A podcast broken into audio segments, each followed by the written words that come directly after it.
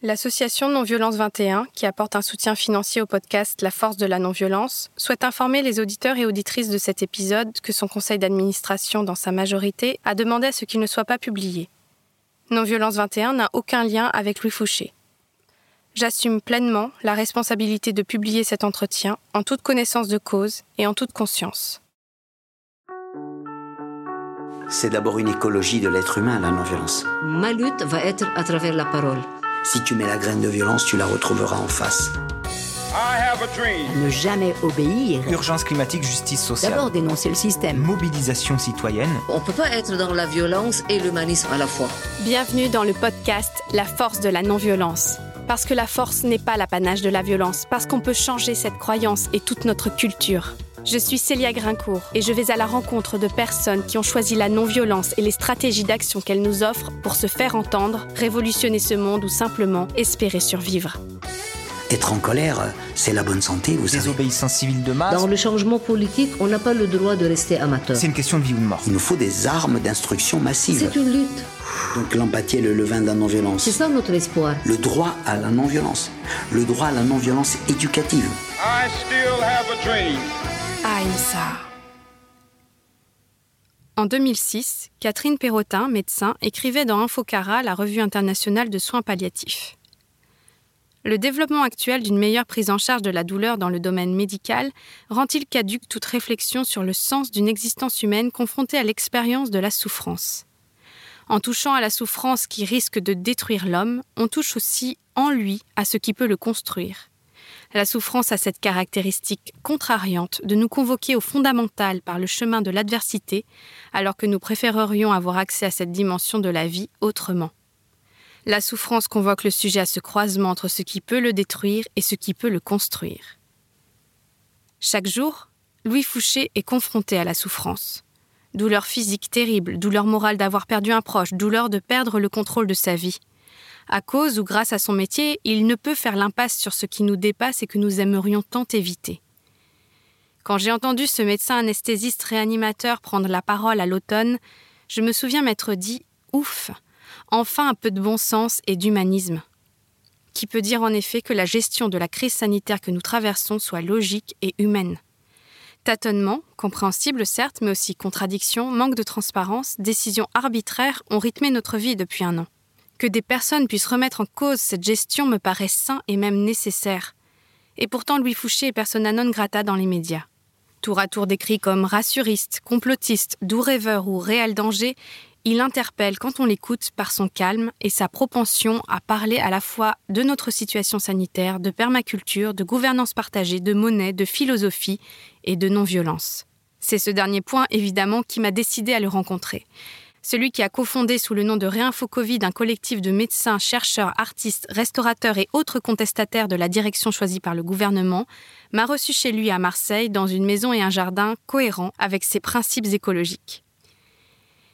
Et si la voie non violente était l'issue pour sortir de cette crise du capitalisme qui atteint son sommet avec le Covid Et s'il fallait enfin la traverser, cette souffrance qu'engendre la crise? Louis Fouché, qu'est-ce que c'est pour vous la non-violence?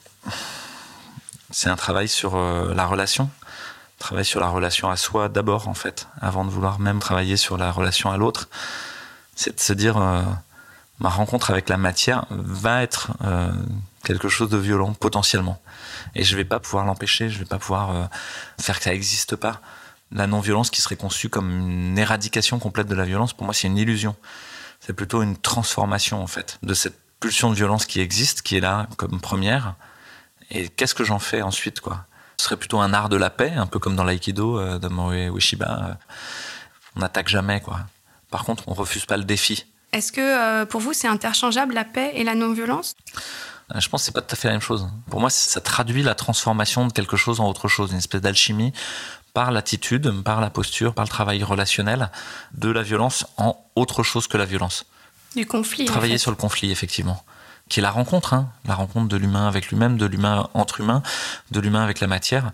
Et là, chaque jour, c'est mis à l'épreuve. C'est pas une fois pour toutes, tu seras non violent et tout va bien se passer. Euh, tous les jours, la rencontre avec les autres, elle va générer potentiellement de la violence, de la colère, de la peur, du conflit. Et euh, est-ce que je suis capable de transformer tout ça par une sorte d'alchimie intérieure en quelque chose qui est de l'ordre de la bienveillance et de la paix? Donc sinon, c'est pas interchangeable. Pour moi, la paix, ce serait l'horizon de la non-violence. Personne ne vous connaissait il y a encore quelques mois. Qu'est-ce qui vous a poussé à sortir du bois et à prendre la parole publiquement? Hum, J'ai reçu comme une sorte d'appel, en fait, on pourrait dire ça comme ça. Euh, un appel qui était lié à une incompréhension entre le discours médiatique, euh, politique et sanitaire, et puis la réalité de ce que je constatais au quotidien.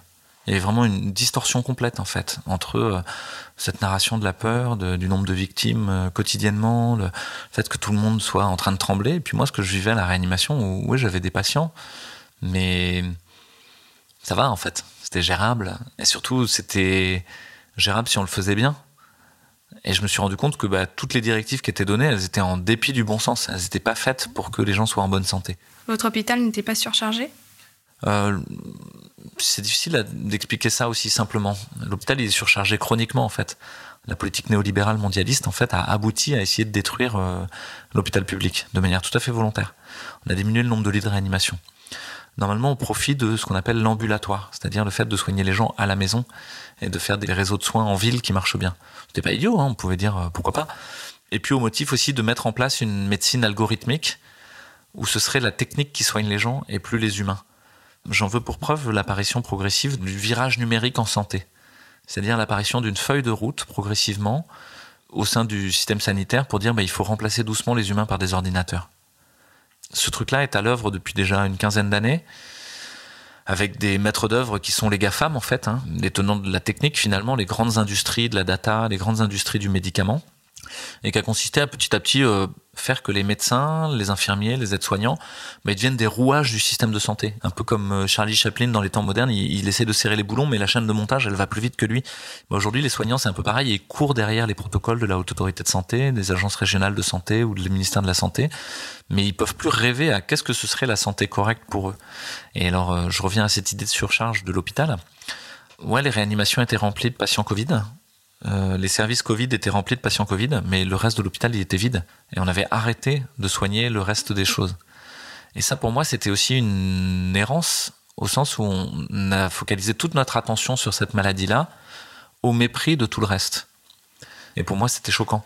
C'est-à-dire qu'il y avait tellement d'effets collatéraux à la politique sanitaire que je comprenais pas ce qu'on était en train de faire en termes de destruction du tissu social, en termes de destruction euh, de l'économie, tout le monde pense aux restaurateurs, mais on pense rarement aux artistes. Mais en fait, les artistes euh, sont en train de crever. Les étudiants sont en train de crever aussi, en fait. Il y a un problème même dans les crèches où euh, les tatas sont masqués et les enfants ils arrivent même plus à apprendre à parler pour certains. Ils sont obligés de consulter chez l'orthophoniste parce que toute la journée ils ont des gens masqués devant eux donc euh, ils n'arrivent pas à associer le phonème à l'articulé, l'articulé à l'émotion et de structurer un langage. Puis vous imaginez ce que c'est un an dans la vie d'un enfant de 3 ans ou de 2 ans? C'est absolument considérable à cette phase d'apprentissage. Et donc on fait un mal fou. Alors j'ai à choper sur les masques dans la rue. Moi, j'étais ni pour ni contre les masques. Je porte des masques dans mon service. On utilise des masques au bloc opératoire. Il y a des façons d'utiliser correctement les masques. Mais j'étais frappé par l'incohérence, en fait, du gouvernement initialement qui nous a dit ça sert à rien, puis qui nous a dit c'est obligatoire. Pour moi, c'était incompréhensible. Ça, il y avait vraiment une espèce de, de dissonance cognitive. Euh, qu'est-ce qui se passe, quoi? Pourquoi est-ce qu'on veut absolument qu'on porte des masques? Ça n'a pas de sens, quoi. Et ces masques-là, ils protègent pas en plus du virus. C'est juste pas vrai, quoi, en termes de science. Donc après, on, peut discuter. Un FFP2, euh, c'est des masques très filtrants là, chez les gens qui sont fragiles. Et je crois qu'il y a beaucoup de gens qui s'en sont rendus compte. Ça a changé un peu. Il y a, plus de gens qui portent des FFP2 de manière spontanée. Et ça, moi, je trouve ça plutôt sain en fait. Tant mieux, quoi. Par contre, euh, il y a eu une espèce de report de la peur et de la responsabilité en disant mais ok, c'est la faute de l'autre si je suis malade. Puis pire, c'est même la faute des enfants si mamie elle est malade. Et ça, j'ai trouvé ça dégueulasse en fait. Je trouvais que faire peser la culpabilité sur les enfants, c'était pas correct. C'est pas une attitude d'adulte en fait. Plus le fait de masquer les enfants, quoi. Ça, pour moi, ça a été aussi un moment euh, vraiment douloureux, quoi, de devoir envoyer mes enfants masqués à l'école. Voilà, ça arrive même à l'école. Donc je pense que si on fait vraiment la balance de tous les bénéfices et tous les maléfices de cette politique sanitaire, bah on devrait dire on, on s'est trompé quoi. On n'aurait pas dû faire ça. Alors on veut pas le voir parce que c'est douloureux de le regarder en face. La voie de salut de cette histoire-là, elle viendra pas d'essayer de montrer aux gens qui se sont trompés. Elle viendra d'essayer de chercher une réconciliation. Alors, on vous connaît en tant que médecin réanimateur, euh, en tant que porte-parole du collectif Réinfo Covid, mais de vous, Louis Fouché, on connaît finalement pas grand-chose. euh, si ce n'est des études de philo avant de devenir médecin et un engagement écologiste, au point que vous avez failli partir créer un écolieu il y a quelques années. Euh, d'où vient Louis Fouché? Quelle a été votre trajectoire pour vous intéresser à la non-violence? Moi, j'ai toujours été petit dans, dans des classes. J'aurais été un peu plus jeune que les autres, parce que j'avais un petit peu d'avance au niveau scolaire. Et donc, j'étais le plus petit. Et donc, potentiellement, je pouvais me faire taper dessus. Et ma technique initialement, ça a été de régler son compte au plus grand de la classe dès le début de l'année, pour ensuite qu'on me laisse peinard. Donc d'établir un rapport de force et d'emblée de dire euh, ça s'arrête là, tu ne peux pas venir là, plus loin que ça. Mais rapidement, euh, cette technique, elle a trouvé sa limite. Et ce qui m'a permis de euh, pouvoir passer à travers les études sans me faire taper dessus, c'était d'avoir beaucoup d'amis, d'être dans un groupe en fait. Et ça veut dire que dès l'enfance, je me suis rendu compte que le groupe le nous, il nous protège. On a besoin des autres. Et euh, je me suis confronté au fait d'être avec les autres dans le couple et dans la famille, et avec les enfants. Et ça, ça allait pas de soi du tout pour moi. Parce que les enfants, ils venaient appuyer partout là où ça faisait mal. Et partout euh, questionner, mais pourquoi tu définis telle règle? Pourquoi tu mets telle limite? Et pourquoi c'est toi qui les mets d'ailleurs? Mm. Pourquoi nous, on, on participe pas à cette discussion? En quel honneur euh, tu pourrais être paternaliste euh, dans la domination? Et ça fait que je me suis enfui pendant un petit moment dans le travail. Et je me suis rendu compte au bout d'un an et demi que j'avais pas vu ma première fille se mettre à marcher et à parler. Et je me suis dit, mais ah ouais, en fait, c'est comme ça qu'ils font les papas souvent. C'est qu'ils fuient la difficulté. Parce que socialement, c'est correct encore de s'enfuir dans le travail et de faire semblant que, ouais, ouais, on peut laisser ça à maman, quoi. Et je me suis dit, bah non, moi je veux pas ça en fait. Je veux pas être divorcé à 40 ans et puis avec euh, des enfants qui me traitent de connard quand, euh, quand ils seront ados. J'ai envie de voir ça pour de bon et que ça me fasse grandir, quoi. Que mes enfants soient mes petits maîtres. Et donc j'ai lu pas mal de bouquins, dont les habiletés euh, de Faber et Maslich, qui est un peu l'application de la communication non violente à la relation à l'enfant. Puis je suis parti faire des stages de communication non violente. Et les, ces stages, ils ont changé ma vie, vraiment. Ils m'ont éclairé tout un pan de ce qu'était la relation, la relation à moi-même aussi, du manque d'empathie que je pouvais avoir déjà avec moi-même, jusqu'à ce dernier jour du premier cycle de communication non violente qui est de structurer un non en conscience. Et donc ça, ça m'a aussi ouvert des horizons. C'était que la non-violence, c'était pas forcément dire oui à tout. C'était même pas du tout ça en fait. C'était pas dire euh, amen à la domination et se plier aux joues des bourreaux quoi. L'autre chose que je peux vous livrer, c'est que ce travail sur le nous et sur le groupe, il a commencé à l'école pour essayer de me protéger moi. et avoir des copains. Mais ensuite, il a continué au travers d'une grosse partie de ma vie qui a été passée en bateau à voile, où j'ai eu la chance de faire partie d'une association qui s'appelle Les Glénans, qui m'a offert ma formation initiale. Mais en échange, j'étais bénévole dans cette association pour ensuite encadrer des cours. Et à 18 ans, on m'a dit, euh, bah tiens, voilà un bateau de 8 mètres, euh, tu pars avec 4 personnes. Ah, dans deux semaines, ciao, fais de ton mieux. Et moi, je savais même pas très bien faire du bateau, quoi. Et donc, euh, pour moi, ça a engendré beaucoup, beaucoup de questionnements sur les modèles de gouvernance, c'est-à-dire sur le partage du pouvoir. Je me suis rendu compte que la pédagogie que je développais en voile, fallait que j'arrête de sortir un discours tout préconstruit. Il fallait que je me taise. Et c'était un, super exercice que d'aller regarder l'autre, en fait, essayer de le comprendre, de comprendre où est-ce que ça a chopé. Donc ça, pour moi, ça a été un laboratoire euh, extrêmement enrichissant parce que dans cette expérience-là, vous pouvez sortir le meilleur ou le pire de vous-même. En fait, les deux sont possibles peut-être même vous allez faire sortir les deux, quoi. Et ça dépend que de votre choix. J'ai continué à travailler sur les modèles de gouvernance et partage du pouvoir et de, des collectifs avec euh, un groupe qui s'appelle les Colibris. Ça correspond aussi au moment où j'ai eu des enfants et où il y a eu la prise de conscience des problématiques environnementales. Une conscience suraiguë de, quel monde je laisse à mes enfants, en fait? Et je me suis rendu compte que euh, le delta PIB par tête d'habitant, euh, ce qu'on appelait la croissance ou la récession, en fait, c'était la mesure de la vitesse de destruction du monde et qu'on cherchait toujours, dans tous les dogmes politiques ou économiques qu'il y avait, à accélérer cette vitesse de destruction du monde. Il fallait toujours plus de croissance, plus de croissance. Dans le même temps, j'ai lu un livre qui s'appelle Où cours-tu Ne vois-tu pas que le ciel est en toi de Christiane Singer, qui raconte que votre névrose, elle est cousue en vous. Quoi. Vous aurez beau vous enfuir, elle sera toujours là. Donc il s'agissait de s'asseoir dans le désastre, là, au milieu, puis de, de voir ce qu'on pouvait en faire. C'est-à-dire que moi j'ai commencé à en parler et, ma famille, euh, mes amis, ils comprenaient pas quoi. Ça faisait résonance avec euh, ce que j'avais fait en communication non violente. Euh, Thomas Dansbourg, il dit dans une de ses conférences, c'est quelqu'un qui parle sur la communication non violente, hein, il dit tu peux pas vouloir la paix là devant si tu l'as pas là dedans. Donc euh, travailler à une écologie intérieure, à une paix intérieure, à une non-violence intérieure, avant même de vouloir transformer à l'extérieur. Et ça, c'était le fruit de cet apprentissage de la rencontre à l'extérieur qui me disait mais tu nous emmerdes avec tes histoires euh, environnementales ou nous on veut pas de ça, on veut un gros 4x4, euh, aller au Cinoche, euh, continuer à partir en vacances au bout du monde et en week-end à Prague. Ça a été compliqué de vous interviewer. Autour de moi, j'ai entendu des doutes, de la peur, de l'opposition. Euh, j'ai ressenti que vous donner la parole, c'est remettre en cause la vérité de la science. Comme si je me heurtais à un dogme et que vous étiez l'une des personnes qui remettait en question ce dogme. Mais en vous écoutant, j'ai remarqué que vous repreniez souvent le propos de Kamara Nabaisi du British Medical Journal qui avait titré un de ses articles Covid-19, politisation, corruption et suppression de la science, ce qui signifie à l'encontre de tout ce qu'on nous dit que cette crise sanitaire dénaturerait la science. Finalement, je, me suis dit en préparant l'interview, mais je sais plus ce que c'est la science. Qu'est-ce que c'est pour vous la science? Ouais, c'est difficile de savoir ce que c'est que la science. Hein. Parce qu'il y a une confusion, la plupart des gens confondent la publication scientifique avec euh, la science elle-même. La science, c'est un processus de doute, en fait. C'est un processus qui consiste à essayer de formuler une hypothèse, puis la valider ou l'invalider par l'expérience. Et il faut que cette expérience soit reproductible en plus, plusieurs fois. Cette science-là, elle a été remplacée petit à petit, et ça c'est Eric Sadin qui le dit très très bien dans un des livres qu'on a là sous les yeux.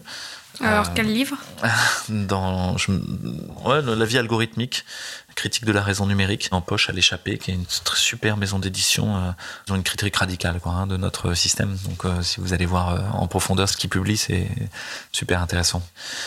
Donc, Eric Sadin, c'est un philosophe qui réfléchit à l'anthropologie de la technique et il pose cette idée qu'il y a un moment, il y a un basculement, c'est-à-dire qu'on passe d'une médecine où finalement il y avait des professeurs qui avaient une certaine expérience, qui avaient dit bah, moi j'ai vu ci, j'ai vu ça, et donc je vous propose de faire ça.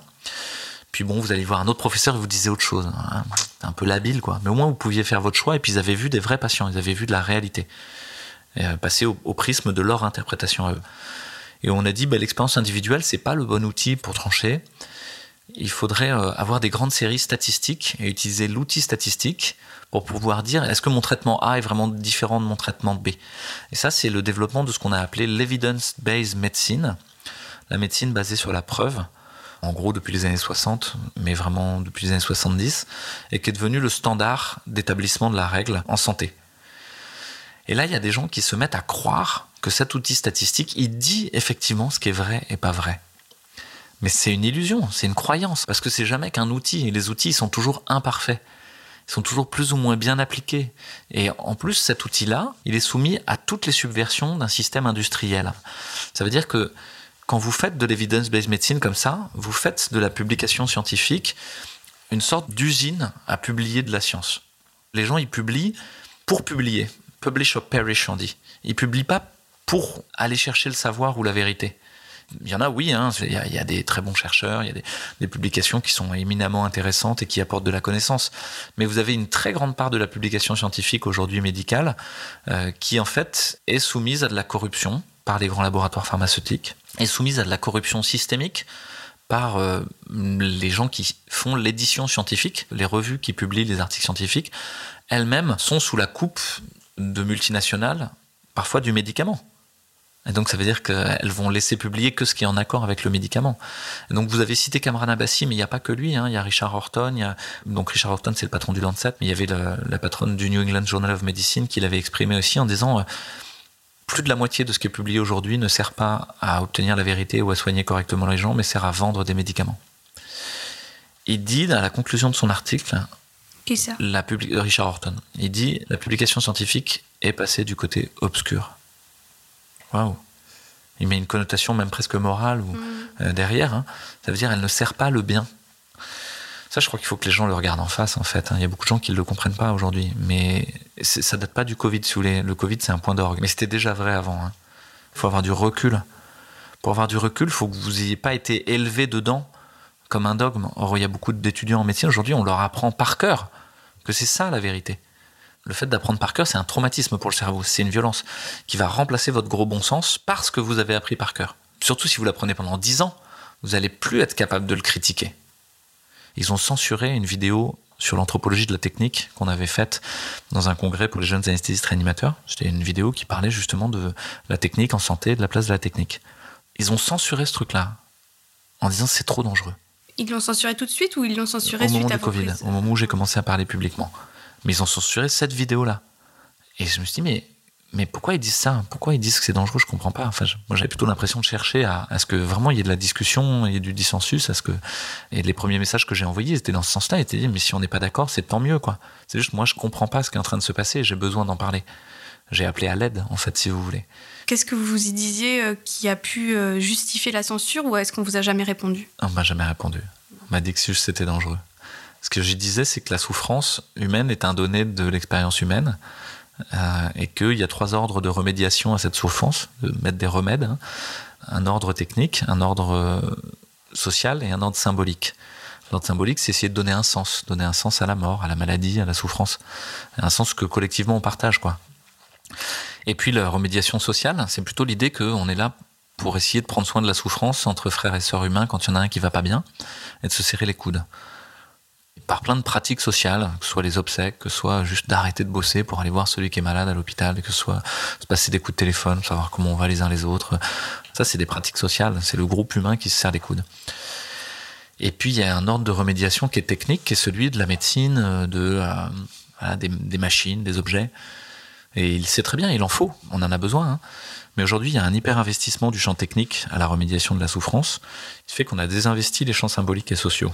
Mourir, être malade, ça veut plus rien dire. Mourir, être malade, ça n'induit plus vraiment de pratique sociale. À tel point même que pendant le Covid, les gens n'ont plus enterré leur mort. Ils n'avaient plus le droit. À tel point que euh, les gens, même aujourd'hui encore, dans certains hôpitaux, y compris le mien, n'ont pas le droit de visite. Même s'ils sont là pour autre chose que le Covid. hein. La seule remédiation à la maladie, ce serait la technique. Bah, ça, pour moi, c'est une folie, en fait. Donc voilà, je parlais de ça et je mettais ça en parallèle de l'effondrement lié aux problématiques environnementales dans notre système. Est-ce que tout ça c'est cohérent? Est-ce que c'est la disruption technique qui est en train d'induire encore plus fort l'effondrement? C'est-à-dire notre course en avant derrière des artefacts techniques, avoir toujours plus d'intelligence artificielle, remplacer l'humain, etc. Est-ce que c'est la cause, la conséquence ou un peu les deux euh, de l'effondrement? Puis je disais qu'on est dans un effondrement où euh, finalement il n'y a plus de récit positif, il ne reste que le récit négatif. On est tous d'accord que c'est la fin du monde. Mais peut-être c'est la fin d'un monde dont il est nécessaire qu'il s'arrête en fait. Parce que sinon, ça va s'arrêter quoi. Une maladie en médecine, soit elle vous guérit, c'est-à-dire que vous allez transformer votre vie profondément, soit vous allez en crever. Soit vous allez vivre avec une béquille éternelle et la maladie va revenir, plus forte et plus violente. C'est ce qui est en train de se passer. et Cette crise, elle est là pour nous dire notre système ne va pas.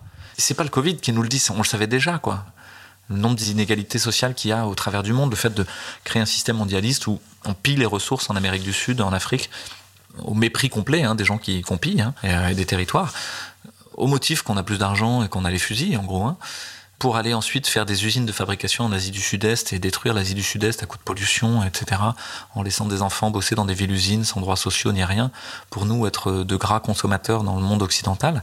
Ce monde-là, est-ce qu'il est pérenne? Est-ce qu'il est stable, en fait? Bien sûr que non. Donc il est voué à s'effondrer. Aujourd'hui, les gens, ils croient moins en leur propre sens, en leur propre interprétation du monde, qu'à celle qui est donnée par euh, l'interprétation algorithmique du big data. Qu'est-ce que je veux dire par là? Aujourd'hui, les gens, ils pensent qu'ils seront mieux guidés par Waze que par eux-mêmes et une carte. Ils seront mieux guidés par leur GPS que par leur intuition et le fait de discuter avec un autochtone. et c'est partiellement vrai, c'est-à-dire que si tu prends les choses à l'aune de l'efficience, de l'efficacité, ouais, ok, le GPS te permettra d'arriver plus vite, tout droit à l'objectif. Mais ça veut dire que tu fais fi de la rencontre, en fait. Tu bannis l'aventure de ta vie, tu bannis les bifurcations, tu bannis l'imprévu. Or, ce qui compose une vie, ce qui tisse une vie, c'est l'imprévu. C'est pas euh, quand le plan se déroule sans accroc de manière automatique. Ça, c'est une vie où tu passes ton temps à optimiser ton expérience utilisateur de la vie pour souffrir le moins possible. Ah, on y vient, en fait. La question, c'est la souffrance, encore une fois. Mm. C'est-à-dire qu'il euh, y a beaucoup de gens pour qui euh, ricocher à la surface de la vie et ne pas souffrir, en étant camé au CBD ou je sais pas quoi, tu vois, euh, ou camé aux jeux vidéo, ou... en fait, ça, ce serait la vie la plus désirable. Parce qu'il n'y aurait pas de souffrance. Sauf que, quand même, quand tu creuses, ils souffrent quand même. Et donc c'est de l'anesthésie. C'est pas une vraie résolution de la souffrance. La résolution de la souffrance, c'est d'accepter de passer à travers, d'accepter de se faire poncer, de se faire rincer. Si on veut l'éviter, si on veut fuir, on ne va jamais se transformer. Et en fait, elle va revenir. Et elle va revenir toujours plus forte. Mm. Euh, je l'ai dit plusieurs fois, mais pour moi, cette crise, euh, c'est une crise systémique, multisystémique. C'est l'empilement d'une crise sanitaire, d'une crise sociale, d'une crise sociétale, d'une crise financière, d'une crise démocratique, euh, d'une crise de la souveraineté individuelle, d'une crise de l'individuation, d'une crise philosophique profonde de notre Occident. Et cette crise, elle est si grosse parce que justement, on a fait semblant avant de ne pas vouloir voir les crises et de ne pas vouloir passer au travers. Et donc le destin est taquin. Il ramène systématiquement les crises de manière incrémentale et de plus en plus violente jusqu'à ce que vous les résolviez ou jusqu'à ce que vous en creviez. Et donc ça veut dire que c'est maintenant qu'il faut s'intéresser à mais qu'est-ce qu'on veut vivre? Comment on veut vivre? Et comment on veut vivre, on le sait en fait. C'est-à-dire si vous reprenez le fil rouge de ce que veut l'humain, que juste vous, vous retournez comme en communication non violente sur vos besoins fondamentaux, en fait les humains, très majoritairement, ils aspirent à la paix, à la joie, à la beauté, à l'insouciance, à l'humour, au partage, à l'amour, à la relation, de manière très majoritaire. Donc on sait ce qu'on veut en fait. Et pourtant, on se laisse diriger par quelques pervers narcissiques paranoïaques. Comment ça se fait en fait? Pourquoi on laisse faire ça? Par paresse en fait. C'est-à-dire que même si on fait semblant que cette crise n'existe pas, qu'on dit on va revenir à la vie d'avant, la vie d'avant, elle était déjà en crise en fait, très très profonde avec un, des clivages au sein de notre société, des très très importants, qui vont être à l'origine d'une violence inouïe à mon sens. Je suis pas le seul à le dire en fait. Hein. Il y a des gens qui disent que euh, il y a des gens qui sont fascinés par les banlieues. Moi, je pense que dans les banlieues, il y a énormément d'énergie en fait. Au contraire, c'est des endroits où on refait société, on donne à manger aux gens qui n'ont pas à manger, on refait des écoles parce que les écoles veulent plus des enfants, où on s'occupe des personnes âgées. Et ça se fait avec le narcotrafic, c'est vrai dans un climat de violence important. Mais peut-être que le système tel qu'il est est devenu tellement instable qu'il a créé tout autour de lui des volutes de violence euh, qui vont le mettre à bas. Quand tout le monde vous ment en permanence, le résultat n'est pas que vous croyez ces mensonges, mais que plus personne ne croit plus rien. Anna Arendt. Un peuple qui ne peut plus rien croire ne peut se faire une opinion. Il est privé non seulement de sa capacité d'agir, mais aussi de sa capacité de penser et de juger. Et avec un tel peuple, vous pouvez faire ce que vous voulez. C'est bien Anna Arendt, euh, une citation qu'on entend beaucoup euh, en ce moment, parce que je pense qu'elle est, euh, on ne peut plus d'actualité. Vous avez souffert de la censure. Comment vous espérez pouvoir être cru, étant donné que le mensonge est si répandu? J'espère pas vraiment être cru, en fait. c'est une des choses sur lesquelles on a travaillé dès le départ et qui se rejoignent la non-violence, qui est l'idée qu'on va pas essayer de convaincre qui que ce soit, en fait. Mon idée, c'est plutôt d'aller souffler sur les braises de ceux qui ont un doute, de ceux qui pensent qu'il y a un problème. Et de les mettre en lien, d'essayer qu'ils se rapprochent les uns les autres. Et d'essayer que quand ils se rapprochent les uns les autres, ils reproduisent pas le même schéma relationnel que celui de notre monde tel qu'il est actuellement. C'est-à-dire euh, l'imposture à tous les étages, le mensonge à tous les étages, la domination à tous les étages, une violence relationnelle inouïe en fait, mais qu'on arrive à proposer autre chose, et notamment des structures de gouvernance partagées. Ça ne veut pas dire que je suis contre le système pyramidal. Je pense que le système pyramidal, il a son intérêt, il est très opérationnel. Euh, c'est très bien d'avoir un tyran de temps en temps. Euh, quand on fait un arrêt cardiaque, bah voilà, on est sur quelque chose où on a un but précis, c'est très circonscrit en termes dans le temps et dans l'espace. Il s'agit de réanimer un arrêt cardiaque, et donc ça va bien s'il y a un tyran à ce moment-là. Par contre, faut pas un tyran pour décider de ce que fait le service ou de comment on interagit les uns avec les autres. Là, ça va pas. Il vaut mieux une gouvernance partagée. Mais moi, je sais pas très bien ce que c'est que la vérité, en fait. J'ai ma vision du réel je dirais que les gens y voient une partie de la réalité. Comme si la réalité c'était un diamant multifacette et qu'on était capable d'en voir qu'une seule facette à la fois. Mais toutes les facettes existent. Et donc quand quelqu'un me dit bah moi j'ai peur pour ma mamie, etc. Si jamais je lui dis mais tu dis n'importe quoi, on part pas dans une relation saine en fait. On va pas pouvoir discuter. Si jamais je prends soin de ça et que je suis dans l'empathie avec ça, ton besoin c'est de protéger ta mamie, ok ça c'est juste quoi. Je comprends. Et mon besoin à moi c'est qu'on soigne les gens correctement qu'on détruise pas les étudiants, les artistes, euh, les entrepreneurs, les restaurateurs Est-ce qu'on peut trouver une stratégie qui met ça ensemble? Et je pense qu'à partir du moment où on discute sur la stratégie qui permet d'aller vers le besoin, on est dans beaucoup moins de violence. Hmm. On n'est plus en train de dire euh, ce que tu dis est illégitime. Aujourd'hui, c'est ça qui se passe. Les gens se raidissent et disent ça va être comme ça et pas autrement. Et toi, ton besoin, il n'a aucun droit de citer. C'est plutôt ça qui me pose problème en fait. Justement, par rapport à cette violence qu'il y a sur les réseaux sociaux, où il y a d'un côté les complotistes, les conspirationnistes, et puis d'un autre côté les moutons. Donc, c'est-à-dire où il y a des mots étiquettes qui sont des murs. Hein. Euh, Marshall Rosenberg a écrit un livre qui s'appelle Les mots sont des fenêtres ou bien ce sont des murs. Là, on a des gens qui ne peuvent pas dialoguer, mais des deux côtés pour le coup, je trouve, parce que moi, on m'a aussi euh, plus ou moins dit, mais euh, euh, regarde, Louis Fouché, il est retransmis sur des sites d'extrême droite. Du coup, il est d'extrême droite. Enfin, vous voyez ce que je veux dire? Tout est simplifié, tout est étiqueté. Comment trouver ouais, une, un point où tout le monde puisse se retrouver, en fait? Parce que moi, je me le demande tous les jours. Oui, ouais, bah, nous aussi. Hein, c'est une vraie question. simplement pour répondre à votre histoire d'extrême droite ou pas, j'invite les gens à aller voir où je suis passé, parce qu'en fait, je travaillais avec des gens sont très étiquetés de gauche justement euh, autour de la monnaie. Je suis passé à l'université populaire de Marseille où je suis intervenu, qui n'est pas connu comme euh, quelque chose d'extrême droite, bien au contraire. Euh, donc je perçois pas une seule chose dans mon discours qui soit de l'ordre de l'extrême droite. Et en tout cas, dans moi, ma façon de me situer politiquement, j'ai jamais eu cette impression-là, si vous voulez. Donc que des gens l'inventent à partir de rien. J'invite les gens à la nuance en fait et à comprendre ce qui se passe dans les médias dominants à quel point euh, la propagande qui est en cours, c'est pas qu'elle est volontaire, hein, c'est que je mm, pense que euh, quand une société se délite, elle a tendance à désigner un ennemi, quel qu'il soit, quoi. Et donc on va mettre un mot étiquette pour essayer qu'il y ait un ennemi unique, pour essayer de s'y retrouver, pour avoir l'impression qu'il reste quelque chose qui est de l'ordre du nous. Mais c'est une vision du nous qui est complètement délirante en fait. Nous, ça veut pas dire euh, on est tous pareils. Or, actuellement, la discussion, elle est complètement fermée. Elle est fermée au niveau démocratique, elle est fermée au niveau idéologique, elle est fermée au niveau scientifique. Une discussion qui est fermée, c'est plus une discussion, en fait. C'est euh,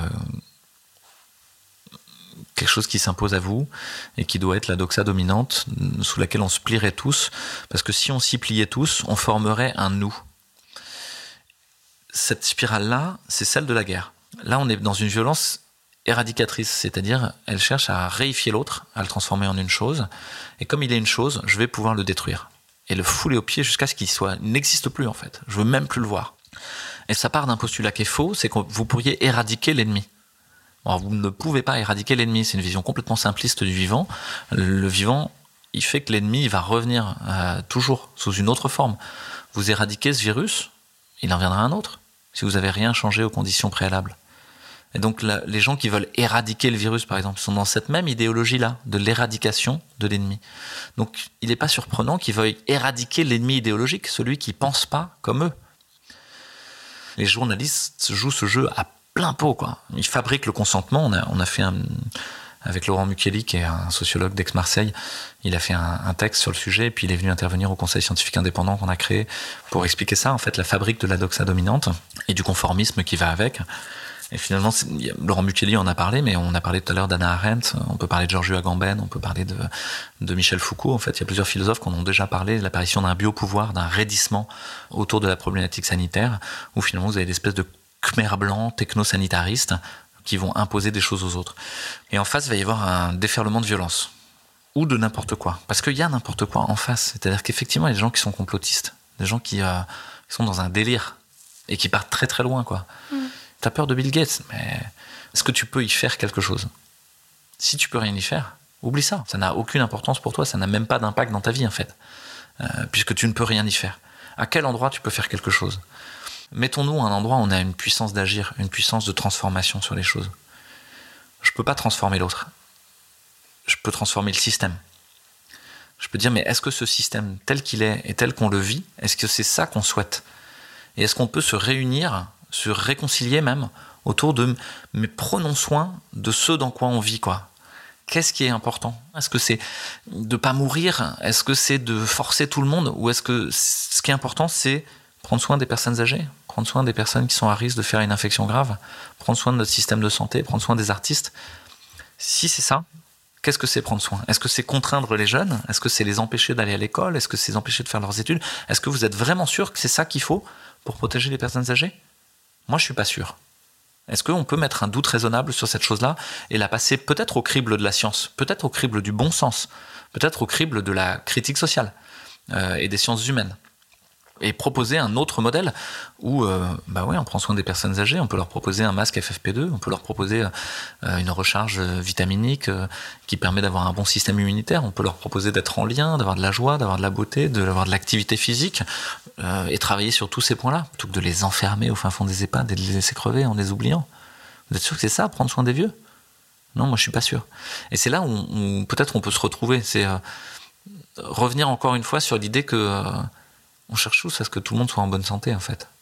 Est-ce qu'on est capable d'ouvrir une troisième voie qui est attendez, on n'est pas ni obligé d'être des tyrans, ni obligé de se défendre contre ça en brûlant des barricades et en, allant se tirer dessus les uns les autres? On peut peut-être ouvrir une troisième voie qui est celle de la non-violence, c'est-à-dire on va établir un rapport de force. On n'est pas d'accord sur certaines choses, mais pour autant on peut en parler et on peut arriver à faire jaillir du dialogue. Donc ça, c'est ce qu'on essaie de tenir avec Réinfo Covid et puis avec les gens qui y a autour. Hein. C'est euh, je ne suis pas d'accord avec l'idée d'un passe vaccinal. Point. Et je ne serai jamais d'accord, quelle que soit la maladie, quelle que soit sa gravité, quel que soit le motif. Les droits sociaux, les libertés n'ont pas à être concaténés à un état physique. On l'a pas fait pour le VIH, on l'a pas fait pour la tuberculose, on l'a pas fait pour d'autres maladies. Il ne faut pas le faire pour le Covid. C'est une boîte de Pandore qu'il faut pas ouvrir, il faut pas rentrer dans ce schéma-là. Mais alors, quand on sait que les gilets jaunes s'y sont cassés le nez, quand on sait que les mouvements écologistes ou pour la justice sociale obtiennent des avancées euh, trop faibles par rapport au mal que font les multinationales et la politique de privatisation de l'État, au mal qu'ils font à la planète et à notre pays, quelle stratégie adopter? Souvent au Colibri, on disait il y, a, il y a trois façons de transformer un système. Il y a être contre, mais c'est très dur ça va être très exigeant, vous risquez de vous faire rincer au passage. Il y a être dedans, c'est-à-dire que vous allez devoir avaler des couleurs. Et puis il y a un troisième truc, c'est d'être à côté et de proposer des alternatives. En fait, les trois sont nécessaires pour un changement de système. Je pense que le réel doit être notre petit maître. Si vous vous fracassez contre un mur de, flics quand vous allez manifester, qu'on fait venir des black blocs pour essayer de vous dire ouais, vous êtes un mouvement violent, etc. Ce n'était pas le cas des Gilets jaunes, hein, vraiment. Enfin, pour moi, c'est un mouvement social qui était extrêmement juste, au contraire et euh, extrêmement réel qui en plus euh, prenait soin du nous au passage en disant mais euh, on n'a pas envie d'avoir trop de chefs et trop de représentation, comment on fait avec ça qui tendait à la démocratie par le RIC et d'autres propositions. Mais il s'est quand même fracassé sur des LBD où ils se sont fait arracher des mains, éborgnés, voire tués pour certains. Les failles dans la cuirasse, pour moi, c'est pas la manifestation dans la rue. Là, la cuirasse, elle est extrêmement robuste. Les failles dans la cuirasse, elles sont au niveau numérique. Pourquoi? Parce que notre système il est devenu très peu résilient. Aujourd'hui, une administration, elle fonctionne que avec du numérique. Si jamais on a des gens qui hackent une administration, il n'y a plus rien qui bouge. Hein. Mais ça veut dire que vous commencez à prendre des risques, en fait. Alors, je crois que c'est un des enjeux de la lutte, c'est qu'à un moment, il faut accepter de prendre des risques. Par contre, il faut les prendre de manière mesurée. C'est-à-dire, faut être capable de savoir ce que vous encourez, il faut être suffisamment nombreux pour le faire intelligemment, il faut avoir des avocats déjà prêts à vous défendre, euh, il vaut mieux toucher à des choses symboliques qu'à des choses qui mettent en danger les gens. C'était un peu le principe du décrochage des portraits, par exemple, dans les mairies. C'était d'aller toucher à quelque chose de symbolique. À mon avis, ça, c'était juste, en fait, en termes de risque encouru, de caractère symbolique, etc. Et puis, au-delà, par exemple, vous prenez euh, GameStop, vous en avez peut-être entendu parler. C'est une manifestation, euh, en gros, par des petits porteurs à Wall Street pour essayer de mettre à genoux des gros porteurs. Et ça a marché. Ça veut dire que par une mise en synchronisation et en résonance par voie numérique, bah finalement on arrive à des choses. C'est-à-dire qu'il y a tout un activisme qui n'est pas exploité aujourd'hui. Les gens sont juste des super users de Google. Quand est-ce qu'ils hackent Google? Quand est-ce qu'ils regardent comment est fait l'algorithme pour transformer l'algorithme? Quand est-ce qu'on se met ensemble pour éviter la censure, pour créer d'autres plateformes, pour ouvrir d'autres espaces? Parce que si vous êtes tout seul, vous êtes écrasé par le système. Mais c'est la vraie question de notre système actuellement. C'est on a un système individualiste, pas individué, hein. on n'a que des, juxtapositions de personnes qui sont toutes pareilles et qui sont obligées pour avoir du pouvoir de passer par l'intermédiation de la technique. Si vous voulez un pouvoir aujourd'hui, il faut que vous ayez un iPhone. Sinon, vous n'avez plus aucune prise sur le réel. Bah, en fait, ça y est, il faut se départir de ce système technique et reprendre du pouvoir. Comment En étant ensemble, un nous, en recomposant du nous. Ça veut dire qu'il faut réussir à faire des collectifs qui se structure sur les besoins fondamentaux. Comment on fait à manger? Comment on est en lien directement avec un agriculteur bio local et de saison? Comment est-ce que ce nous, il se met en action pour faire des écoles Si on part du principe que l'école est défaillante et en crise? Comment est-ce que ce nous, il met en place des structures démocratiques? Qui a le pouvoir? Si on veut une société où ce soit pas un tyran qui décide, il faut qu'on ait posé de manière claire comment on décide. Est-ce que c'est un vote? Est-ce que c'est un vote majoritaire? Est-ce que c'est un tirage au sort? Est-ce que c'est du consensus? Est-ce que c'est de l'élection sans candidat? Est-ce que c'est du consentement? On est plutôt au consentement. En fait, c'est toutes ces questions-là, à mon avis, qu'on doit résoudre. Et c'est plutôt l'idée des écolieux. Les oasis euh, existent et continuent d'augmenter, mais se heurtent à la reproduction du même schéma plusieurs fois. Donc il y a des, oasis qui meurent bah, de problèmes de gouvernance, de conflits, parce qu'ils n'ont pas appris à traverser les conflits. Ah tiens, en fait, un nous, pour continuer d'exister, il doit faire de la communication non violente. Il doit accepter l'idée même de résolution de conflits, de cercle restauratif. Un nous, pour exister, il a besoin d'être ouvert sur l'extérieur. Sinon, c'est une secte. Et donc, comment je conçois ma porosité aux autres, au reste du monde, à des pensées qui ne seraient pas exactement les miennes, etc. Comment je fais des structures d'échange et d'interface? Je vous dis ça parce que Réinfo Covid, par exemple, vous avez parlé tout à l'heure de porte-parole, mais nous, on parle plus de porte-parole, on parle d'un cercle de diplomatie. Et je cherche à ce qu'il n'y ait surtout pas que moi, qu'il y ait plein de sons de cloche différents. On est les ambassadeurs d'une autre façon de voir le monde. L'État n'est point une institution divine, auguste, ni une condition indispensable de la vie sociale comme on le pensait autrefois, mais simplement la manifestation de la brutalité des mœurs. Que le pouvoir soit entre les mains de Louis XVI, du comité de salut public, du directoire, du consulat de Napoléon, de Louis XVIII, du sultan, du président, du Premier ministre, Partout existe le pouvoir des uns sur les autres, la liberté est absente et l'oppression inévitable. C'est pourquoi l'autorité doit être supprimée. C'est une profession de foi anarchiste signée par Tolstoï, l'un des précurseurs de la non-violence. Est-ce que ça résonne avec votre vision du monde? Ouais, souvent je suis taxé d'être anarchiste, effectivement. Je sais pas, j'ai toujours un peu peur des cadres euh, proprement dit, mais euh, je crois qu'il y a un problème avec le pouvoir. Et il y a une première vision qui est d'essayer de mettre des contre-pouvoirs je crois que celle-là, elle est réaliste. Le fait de dire il n'y a pas de pouvoir, mon avis, c'est un vœu pieux, c'est de l'irénisme, ça, ça, n'arrivera pas. Et après, c'est comment on fait avec le pouvoir. Comment on fait pour le borner, le circonscrire localement et temporairement. Pour pas qu'il puisse prendre toute la place. Vous allez me dire, mais alors, ça veut dire que euh, il faut pas qu'il y ait de jeu, que tout soit strictement horizontal. Bah non. Il faut aussi des jeux qui émergent. Parce que s'il n'y a pas de jeu qui émerge, ça tire pas le groupe, il se passe rien en fait. Je prends souvent l'image du bateau. Hein. Il faut des gens qui mettent des voiles, qui euh, rament, etc., qui essaient de faire avancer le bateau. Mais il faut pas qu'ils mettent des trop grosses voiles ou qu'ils tirent trop fort, sinon ils risquent de casser le bateau en fait. Et là, ils tireront plus sur rien, ils seront tout seuls. Mais il faut pas qu'ils soient pas là non plus, parce que sinon le bateau, ok, il est là, mais il est au port et il, va pas en pleine mer. Alors un bateau, c'est fait pour affronter la tempête. Et donc vous avez deux types de personnalités, des personnalités de gens qui euh, cherchent à maintenir le, bateau, à le calfater, à repeindre, à refaire tout comme bien il faut, etc. Et puis des gens qui tirent. Il faut les deux, en fait, mais il faut que les deux se parlent. Parce que si vous avez des gens qui ont mis le couvert à l'intérieur du bateau, ils sont prêts à faire la popote, etc., et puis qu'il y en a un qui fait gîter le bateau, et il y a toutes les assiettes qui se mettent par terre, bah ça va pas. Il faut que ce soit coordonné tout ça. Donc pour moi, la question du pouvoir, elle revient beaucoup ces derniers temps. C'est voué à évoluer. Hein. J'ai pas une vision complètement euh, définitive sur ces choses-là. Elle vient à créer les conditions des contre-pouvoirs et à élaborer les règles du jeu communes où la transgression va être définie. Qu'est-ce qu'on fait avec la transgression? Est-ce qu'il faut une punition?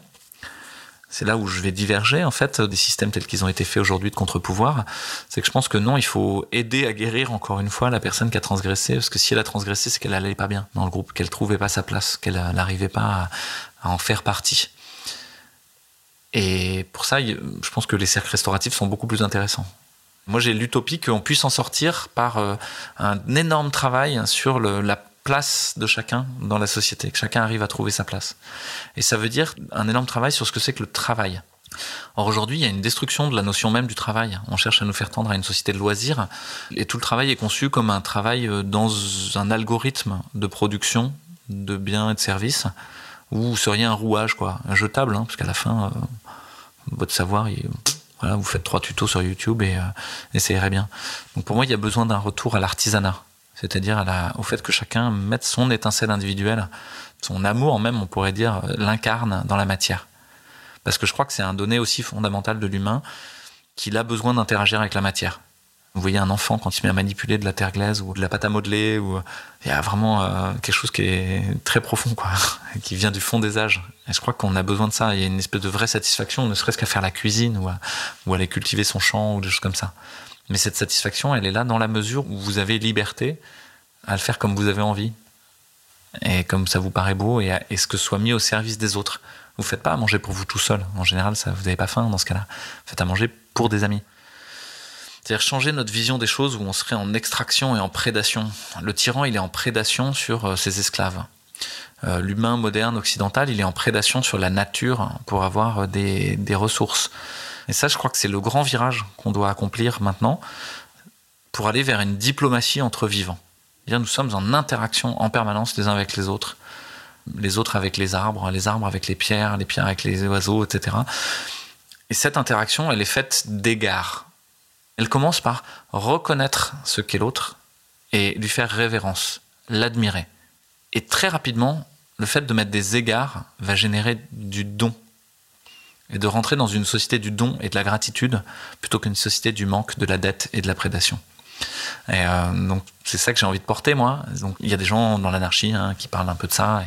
Pour le don, il y a Marcel Mauss et, d'autres. Hein, mais ça peut paraître utopique, hein, mais je pense que c'est à notre porte en fait. C'est là. Il n'y a, a qu'à le faire. Est-ce que c'est ça votre contribution euh, au réel euh, unique, euh, artisanale, euh, ce que vous êtes en train de créer, euh, d'abord avec Réinfo Covid, mais maintenant avec un autre monde, N-O-T-R-E Ouais, c'est mon sacrifice, mon oblation. Vous l'avez dit au début, hein, moi je serais plus volontiers parti euh, dans le Haut-Languedoc. Il y avait un endroit où il y avait neuf sources qui se rejoignent avec en bas une pisciculture bio et puis une petite guinguette et puis un endroit où on pouvait faire des spectacles comme une salle de concert sous les arbres, le tout devant une grande rivière de catégorie 1, euh, au milieu des arbres et de la colline avec euh, trois lodges, une yourte et puis euh, une bergerie. Donc euh, tout ça c'était là quoi, il y avait qu'à y aller. Ça reste toujours en pending, hein. Peut-être ce sera ça le futur. Peut-être que ma contribution elle est pas là, elle est plutôt sur euh, essayer de créer des ponts entre les gens, servir de liant, servir de liant aussi en- entre les, les disciplines. Les gens ils sont surpris que je parle de philosophie, sociologie ou de monnaie alors que je suis censé parler de réanimation. Ok, on peut parler de réanimation, mais euh, justement pour moi c'est les interfaces qui sont intéressantes. C'est la diplomatie subtile, c'est-à-dire euh, il y a des gens qui disent ouais mais ça veut dire que tu veux qu'il y ait plus de médecine ou qu'il y ait plus de science, qu'il y ait plus de technique. Non non non non. Il faut pas jeter le bébé avec l'eau du bain. Il y a des choses très bien dans notre médecine, il y a des choses très bien dans la technique. Aujourd'hui, elle nous permet de faire cette émission, elle va nous permettre de la publier, de la faire voir à des millions de gens. Why not? Mais euh, donc euh, ouais, mon rôle, je crois qu'il est d'être un pont en fait. Puis après de, de revenir à, m'occuper de mes enfants et du. Mais est-ce que vie. vous pouvez juste peut-être me donner un peu une vision de ce que c'est un autre monde, N-O-T-R-E Comment est-ce qu'on se soigne? Ça, ça va peut-être être la première étape d'un autre monde. C'est d'essayer de mettre en lien le meilleur de la médecine allopathique et le meilleur de la médecine euh, alternative. Je suis réanimateur, hein, donc je suis au sommet du pic pétrolier de la plus technique des spécialités. Et j'en vois les limites. C'est pas de la magie. C'est juste, euh, on fait ce qu'on peut, quoi. Et ça, sauve des vies une fois de temps en temps, mais la plupart du temps, euh, ça prolonge des souffrances de manière euh, exagérée et inutile. La plupart du temps, ça crée du polyhandicap extrêmement lourd. C'est qu'une demi-solution. Et puis en plus, ça prend des gens au moment où ils sont les plus graves. Mais le moindre des bons sens, c'est de dire, mais et si on faisait ce qu'il faut pour qu'ils ne deviennent pas aussi graves? Donc ouais, aujourd'hui sur le Covid, on peut parler de comment on réanime, comment on ventile, etc. Ok, c'est mon métier, c'est passionnant, très bien. Mais et si on prenait, mais pourquoi il y a des gens qui sont extrêmement fragiles et qui se font emporter par une syndémie? Syndémie, c'est un concept qui a été repris par Mara Stigler, entre autres, qui dit, mais en fait, c'est l'entrelacement d'une épidémie virale avec déjà des fragilités systémiques très importantes. Et notamment l'état de santé extrêmement dégradé de notre population. Parce qu'on mange de la merde, parce qu'on vit dans le stress en permanence, parce qu'on est dans un état inflammatoire et dissimmunitaire extrêmement prolongé par tous les toxiques qui sont autour de nous, parce qu'on dégrade nos environnements et nos espaces de vie et tout ce qu'il y a autour. Alors vous me demandez ce que c'est que la médecine alternative, intégrative ou holistique. Moi j'y connais rien. J'ai été euh, élevé à la fac de médecine où on m'a dit en gros depuis la première année euh, tout ça ça n'existe pas, c'est des conneries quoi. C'est très prétentieux de la part des médecins de dire euh, ça sert à rien et c'est comme ça, c'est du dogmatisme encore une fois. Donc assez rapidement je me suis posé euh, la question. Suis dit mais aujourd'hui à Paris il y a autant de naturopathes que de médecins euh, généralistes. Ça veut bien dire que pour une bonne partie des gens les médecins généralistes ils répondent à côté de la question quoi de la souffrance justement. Donc l'idée de la médecine intégrative et de réinfo santé là, c'est euh, ouvrir euh, les chemins pratiques d'une santé euh, autonome et intégrale et élaborer ensemble une sagesse du vivant. Waouh, vaste programme. Élaborer ensemble une sagesse du vivant. Ça pourrait déjà dire tout ce qu'on cherche à faire en fait, tout ce que moi je cherche à faire en tout cas. C'est d'élaborer, c'est un travail, pas, ça va pas être facile. Ensemble, parce que tout seul ça veut rien dire. Une sagesse, ça veut dire euh, revenir à cette vieille notion de la sagesse, de la prudence. Moi, j'aime bien ces vieilles vertus de la Grèce antique. Et pour moi, c'est toute l'idée intergénérationnelle. C'est qu'il y a plusieurs âges de la vie. Quoi. Il y a des gens qui sont peut-être les personnes un peu plus mûres. Elles sont là pour ça justement. Elles sont pas là pour perdre la mémoire au fin fond des EHPAD. Et euh, du vivant, parce que voilà, je reviens à cette idée que c'est le vivant qui est important. Je pense qu'on va vers un moment où il va y avoir quelque chose qui est de l'ordre d'une spiritualité reliée au vivant. Si tu es dans une interaction vivante, au sein d'un équilibre vivant en permanence qui euh, s'interpénètrent les uns les autres, qui euh, ont aussi des limites, admettre qu'il y a des moments où non, justement là ça va pas aller jusque là, la porosité s'arrête. Dans ce cas-là, tu es dans une relation beaucoup plus euh, raisonnable et beaucoup plus bienveillante à ce qu'il y a autour de toi. Donc pour moi, la permaculture, par exemple, est très intéressante à ce niveau-là. Comme on est en relation avec l'environnement, avec le vivant et avec les choses vivantes autour de nous. Est-ce que les poules là-bas, c'est mes poules et elles vont faire mes œufs? Ou est-ce que euh, j'accueille des poules euh, et on échange des choses moi, j'ai pu leur construire un abri, et puis je sais où leur trouver un peu de quoi manger, mais d'un autre côté, je vais leur offrir de l'espace, et, elles vont m'apporter de la joie, des plumes, du vivant, des jeux pour les enfants, euh, puis peut-être même des œufs éventuellement, pourquoi pas. Et dans ce cas-là, c'est une espèce d'échange de dons, et plus il n'y a pas de possession mutuelle, on se possède pas l'un l'autre. D'ailleurs, elles sont libres, vous le voyez. Merci beaucoup, Louis Fouché. Merci beaucoup à vous de tout ce temps passé.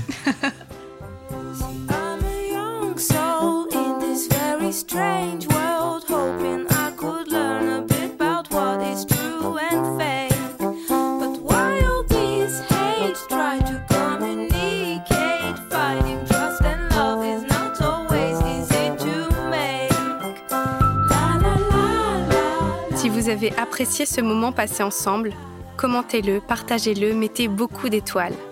Et si vous voulez m'aider à poursuivre cette mission que je me suis donnée de diffuser la culture de non-violence et à continuer ce travail passionnant, vous pouvez me faire des dons ponctuels ou réguliers en cliquant sur l'onglet Soutenir du site force-nonviolence.fr. Je vous souhaite d'utiliser vos peurs, vos colères et vos révoltes comme un moteur pour agir et transformer ce monde. Aïmsa.